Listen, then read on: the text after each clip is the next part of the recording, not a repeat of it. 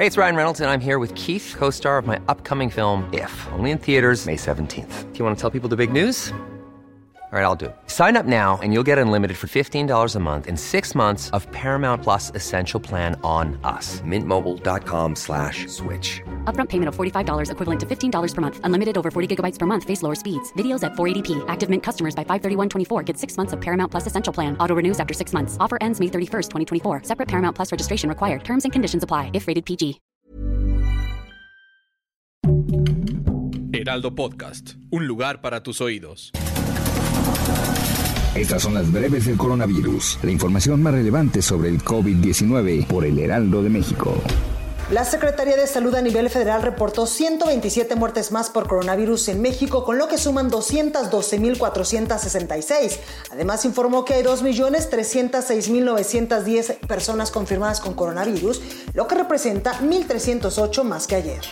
A nivel internacional, el conteo de la Universidad de Johns Hopkins de los Estados Unidos reporta que hoy en todo el mundo hay más de 141 millones de contagios del nuevo coronavirus y se ha alcanzado la cifra de más de 3.992.000 muertes. Este 19 de abril, cientos de alumnos de Campeche regresaron a clases presenciales. El estado se convirtió en el primero en el país en retornar a las aulas tras un año de pandemia. De acuerdo con la Secretaría de Salud, fueron 137 escuelas las que reanudaron clases. El próximo 20 de abril iniciará la vacunación contra el coronavirus a maestros de cinco estados, Chiapas, Coahuila, Nayarit, Tamaulipas y Veracruz, con el fin de acelerar el regreso a clases presenciales. De acuerdo con la Agencia Digital de Innovación Pública, la Ciudad de México rebasó las 50.000 muertes asociadas con coronavirus en los 14 meses que se lleva a la contabilidad, utilizando las actas de defunción registradas por la Dirección General de Registro Civil.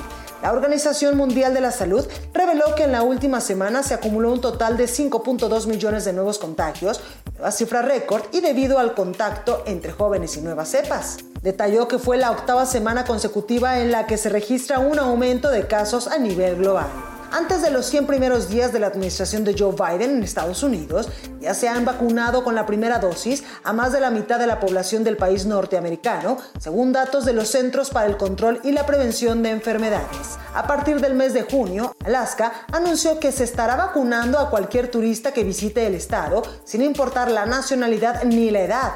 El gobierno dijo que este verano habrá vacunación gratuita en los principales aeropuertos. Para más información sobre el coronavirus, visita nuestra página web www.heraldodemexico.com.mx y consulta el micrositio con la cobertura especial.